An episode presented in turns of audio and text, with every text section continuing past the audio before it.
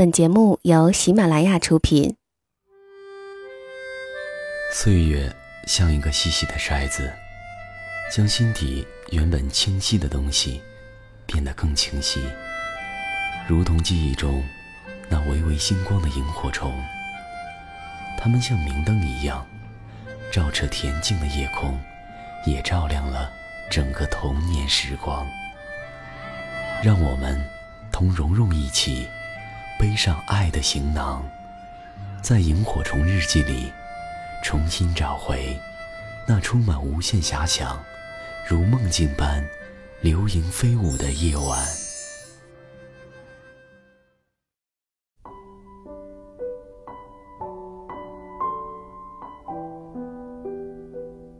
欢迎收听由喜马拉雅独家播出的《萤火虫日记》。大家好，我是蓉蓉。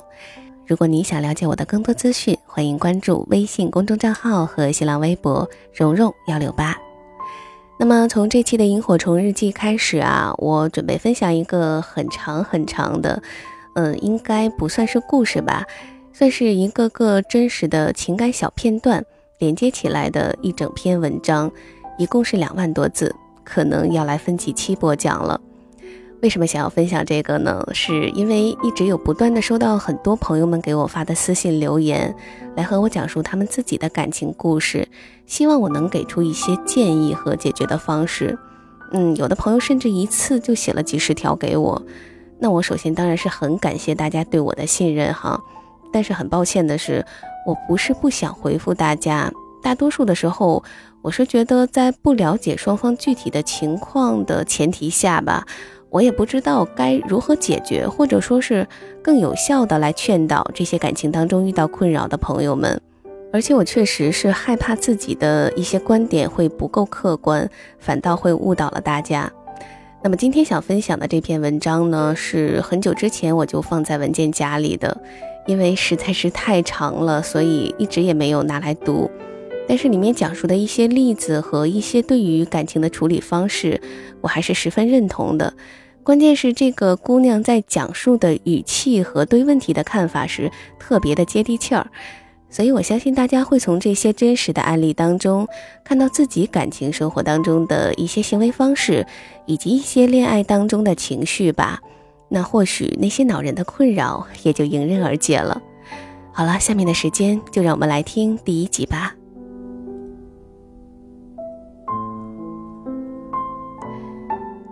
我交过三个男朋友，现任是八月认识的，我们感情很稳定，朋友羡慕，家人祝福，打算明年结婚。他追我的时候那叫一个火热呀，每天不见都不行。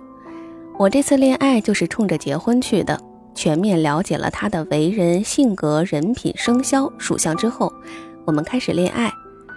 开始的时候每天接我送我，我上班之外回家之前全都陪在我身边。每天关心着我的每一顿饭、每个行踪。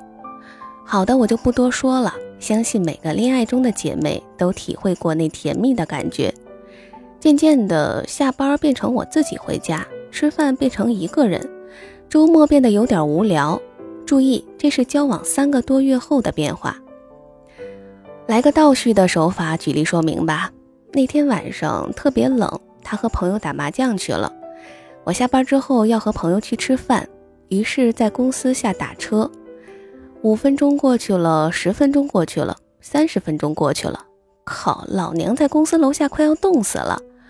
我盯着来来往往的车辆，眼睛都花了，就希望什么时候能出现一辆空车，载着我幸福而温暖的离开。但是，只见打车的人越来越多，空车却一直不肯出现。我看着那些蜂拥而来的打车的人。顿时有一种一大波僵尸正在靠近的感觉，又冻又饿的我两眼昏花，直接把一辆远方开来的红旗轿车车头那面亮着红灯的小红旗当成了出租车空车标志。那边朋友不停的打电话，我只好给男朋友打个电话请求救援。要知道，前三个月他每天下班都会等在我公司楼下接我，老幸福了。我打电话给他说：“你能不能来接我一下？我这打不上车，朋友约吃饭都等着我呢。我特冷，让别人帮你打两把行不？”男朋友倒是很直接的回绝：“不行，没人，你等着打车吧。”当时我真是怒火中烧啊！挂了电话，倒是觉得没刚才那么冷了。他自己做生意，朋友圈就是那种上午很忙，下午麻将的模式。但是大家都知道哈，麻将这个东西玩起来就上瘾，随随便便从下午玩到第二天，完全没感觉，啥都顾不上。我呢是比较喜欢观察人和分析事儿，见到别人的事儿也会分析一下各种处理方法的利弊。然后给自己长经验，我对自己说：“你如果再换个男朋友，就能保证他过了三个月新鲜，还天天陪着你吗？你就是换个男朋友，他不打麻将，你能保证他没有别的臭毛病吗？你就是换个男朋友，天天腻着你，你能受得了吗？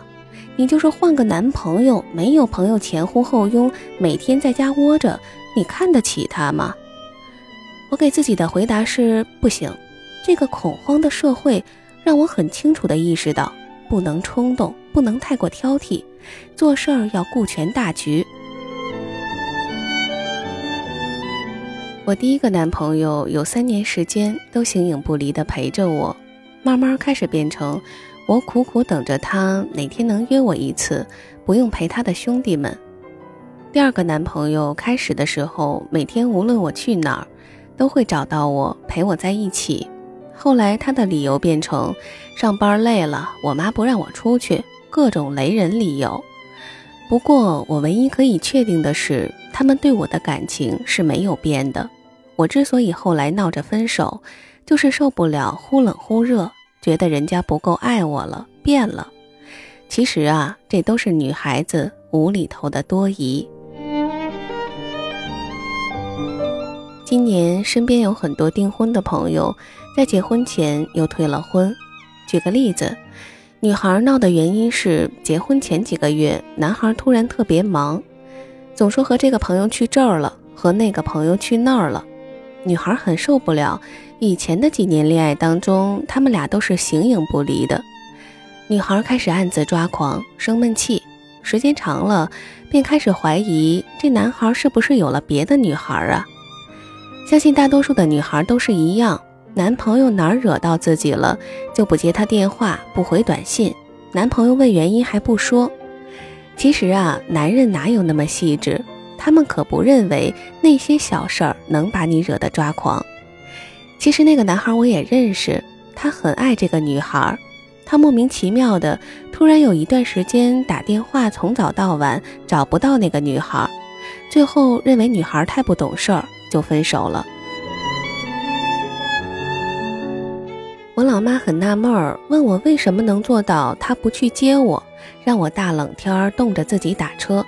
他晚上打完麻将给我打电话的时候，我还能嘻嘻哈哈的，一点都不生气。我来解释一下哈，男人还在上学的就不说了，那些上班的、做生意的，或者换个说法，那些成熟的，谁想一给你打电话，听到你要死不活的埋怨呢？谁想娶个老婆回家，天天看你掉个脸呢？何况他根本不认为自己有哪惹到你了。我们不妨换位思考一下哈，如果我是男的，我女人天天跟我生气，我成天没事光哄她了，这不闲的吗？所以呀，我总是把不该生气的部分省略，把她哄我的地方留到我丢了东西、我工作不顺利之类的，别总让她处理你莫名其妙的小脾气。换谁谁都会烦的。有一天吃饭的时候，公司几个男同事一脸痛苦的交流，老婆天天唠唠叨叨，太烦人了，啥事儿都叨叨，弄得自己都不想回家面对他们。然后充满希望的对我说：“你可别变成已婚女人，我们可不希望你也有一天变得唠唠叨叨的，一回家心情可真不好。”我以前不懂事儿。我吵啊闹啊，只要稍微觉得自己被怠慢了，就要吵一架。讲道理，后来的结果就是男人被闹疲惫了，我也闹累了。后来我想，我没有理由切开他的圈子。他以前的生活是什么样的，现在就应该是什么样的。不是有句话吗？不要奢望去改变一个男人。我男朋友爱打麻将，打了很多年，因为我不喜欢，他就戒了吗？不可能，男人的生活不可能只有我。我家人也很不喜欢他的这个习惯，我又让自己选择了一番，最后觉得这就是他了。我如果能接受，就继续在一起，而且不能因为这个问题一遍又一遍的生气，一遍又一遍的闹啊！如果实在不能接受打麻将的男人，果断分手。我从没有指望过他戒了麻将，只是让自己做了个选择。后来的考验中，我发现他并不是红眼赌徒，只要我有事儿，他还是会先处理我这边的事儿，最多就是不能总陪着我嘛。我自己难道就没有朋友吗？有啊，我逛街、做美容、和小姐妹出去玩儿。认识他之前，我不是也能让自己每天很充实吗？那现在也同样可以呀。有过之前两个男朋友失败的经验，我才想明白很多事儿。你说哪个人没点毛病啊？我也不完美呀。想想我们很多时候只是把自己变得矫情了。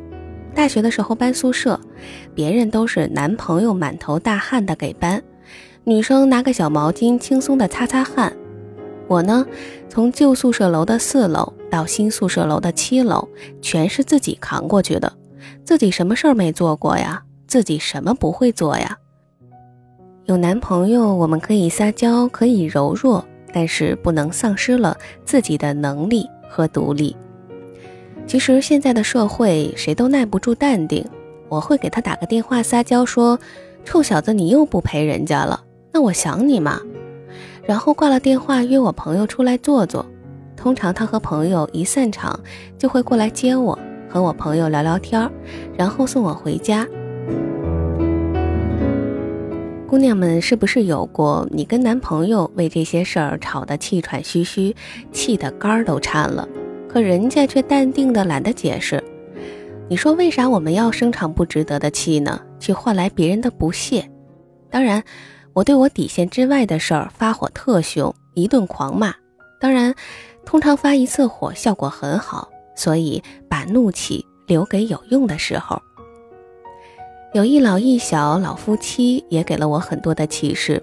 他们家里条件都很好，年龄大的那对夫妻，丈夫是当官的，总免不了应酬，每天晚上都很晚才回来。但是那个阿姨从来不为这事儿闹，回来就给你做可口的饭菜。应酬回来早了聊聊天儿，回来晚了就先睡。直到现在五十多岁了，感情还特别好。阿姨还经常教育我那个朋友说：“男人嘛，你不要总管着他，拴着他。你看你爸出去，我什么时候管过？”另外一对小夫妻，八零后女孩有一个理念：无论你怎么玩，只要你知道回家就好。我在家负责带孩子、照顾家。那个女孩年龄很小，却很懂事儿。男孩的朋友们提起这个姑娘都竖大拇指的。有时候我们放开他们去，给他空间了，他会更爱你。如果心情不好了，谁有心思疼你、哄你呢？当然，如果你的男朋友是个花心大萝卜，本性就爱聊骚小姑娘，或是闷骚的，那可就别用这个方法了，会放野他的。对了，我第一个男朋友本来就是个阴霾忧郁型的，我那会儿还特黏他，结果结果后来分手的时候，他跟我透露说，他上大学的时候一度被我的无空间政策压抑的想自杀。我们不能总困在自己的感情中，要放眼望去，看看别人分手的深层原因是什么，看看别人那么幸福，平时都是怎么做的。我以前做什么决定都是因为我觉得，说话开头语也是我觉得。后来明白，那仅仅是我觉得。我觉得你这样不对，那样不对，你不一定这么想吧？别人也不一定这么想吧？我男朋友挺聪明的，有这么一件事儿。有一天，他约我第二天晚上下班去看电影。然后我当天把所有的事儿推掉，等着晚上下班他来接我看电影。结果下午他一个电话打过来，说上班累不累呀？我说不累呀。后面他的话充分显示了他的聪明才智。亲爱的，你早点回家休息吧，今天回家陪陪爸妈，我给你放一天假。瞧瞧瞧瞧，人家多会说呀，人家活生生的把你抛弃了，还冠冕堂皇的，好像是为了你好。那是刚在一起的时候，我心中不爽，但是不好发作。姐妹们，你们遇到这种事儿是什么反应呢？反正我当天的反应是，好的，那我下班回家了，淡定不？淡定不？我以前谈恋爱的时候，基本是这样的：男朋友第一，男朋友第二，男朋友第三。家人和朋友约我，永远先赴男朋友的约。如果男朋友没有约我，我就一直等着，直到有了消息，心里才踏实。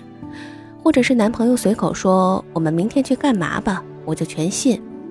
后来发现，男人跟你说明天咱们干嘛干嘛去吧，或者是过段时间咱们去哪儿吧，再或者是以后我们什么什么，OK，听完就完了。你要是一直等着他，那就马上要丢了自己了。你的生活重心一旦转移到他身上，他不约你的时候，你会可怜到只能窝在家里，连个自己可做的事儿都没有。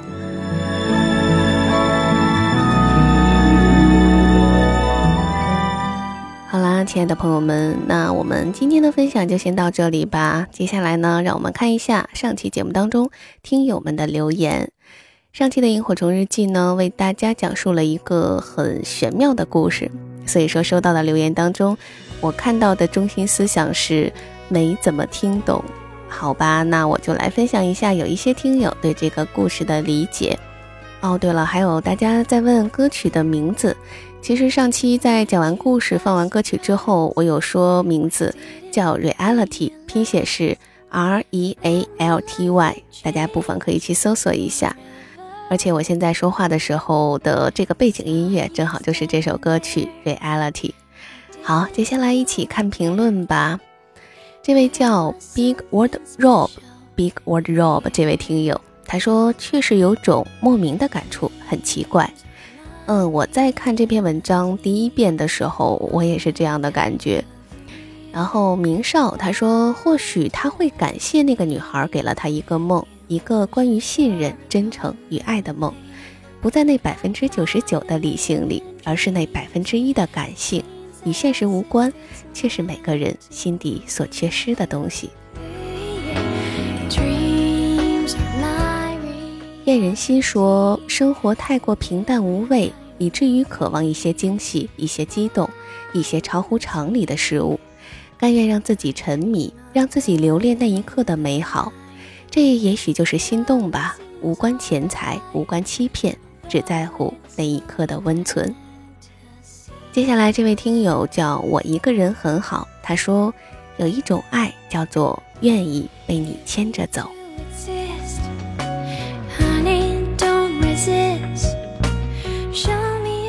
还有这位叫木木木子金的朋友，他说：“假作真来真亦假。”张恒高中毕业说了，他说是很有意思的一个故事，但无论故事讲得多美好，他还是揭露出了隐藏在美好外衣之下的丑恶。毕竟他是以犯罪为目的的。不过作者还是留下了希望，就是那颗扣子。男主人公真正被偷走的不是那些钱物，也不是那颗扣子，而是他的心。嗯，接下来这位叫天上牛在飞这位朋友，他说：“我想主要还是那女孩可能比较漂亮，要不然肯定不会上当。”哎，这位听友，你是不是在说出了男人的心理还有审美标准呢？嗯，接下来这位叫 Just Nanki，呃，这个音是这样读吗？我刚才搜索了一下这个拼写的读法，但是没有搜索出来。他说。我想，我也会选择相信的吧。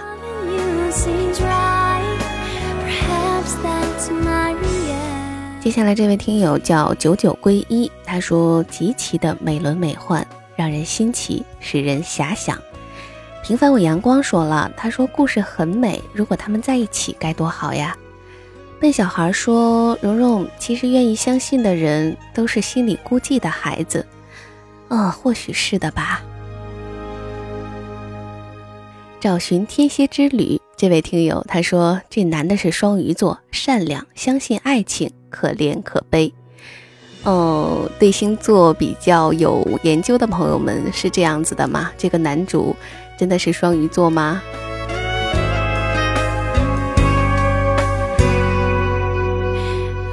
还有青春在飘逸，他说这故事信息量好大呀，都听傻了。我在想哈，为什么一个陌生人跟他讲那么多莫名其妙的话，他还能听完？为啥没有甩脸就走呢？是真的有时光穿越吗？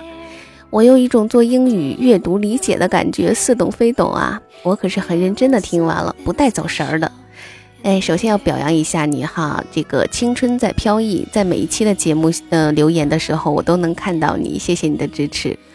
那么你刚才说的那个问题，他为什么听陌生人讲了那么多的话，没有甩脸就走呢？那下面这个听友的话，我觉得可以回答你这个问题。小五说：“这是很有意思的一个故事，恐怕我能看穿是假的，也会甘之如饴的，愿意被骗下去。”那青春在飘逸，你满意这个答案吗？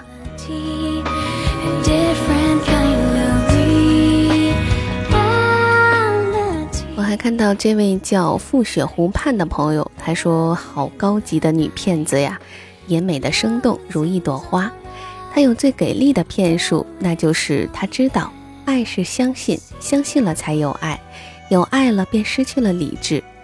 如果你能用带给我怎么都恨不起来的美好回忆，你就来骗吧。等你给我一份享受和深刻的回味。嗯，还有 C C U 口，嗯，好久不见你了，C C U 口。他说把心交给你，因为相信你，所以甘愿被你欺骗。好啦，最后就让我自恋一下吧，用一位听友的留言来结束我们今天的节目。他的名字叫谢谢擦肩而过的你。他说，好久没有听到让我心动的节目了，这个节目让我久久不能平静。好啦，萤火虫日记，我们下期节目再见。我是蓉蓉，拜拜。无雨无风，爱也平淡，却又无可埋怨。生活有苦，心里有甜，爱是滴滴点点。虽然你总学不会浪漫，还是赖着你最习惯。有你在身边，天有，地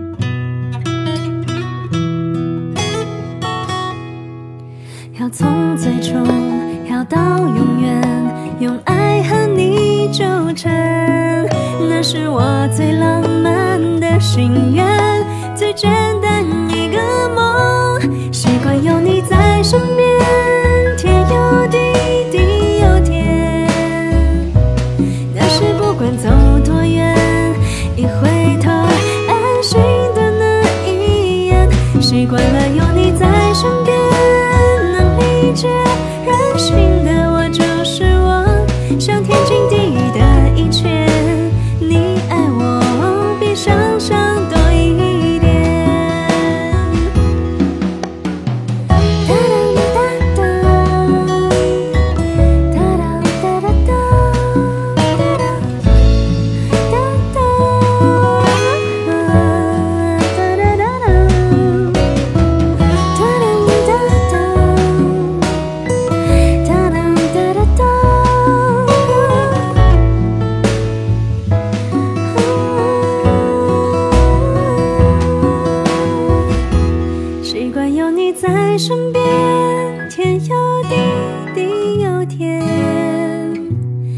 是不管走多远，一回头，安心的那一眼。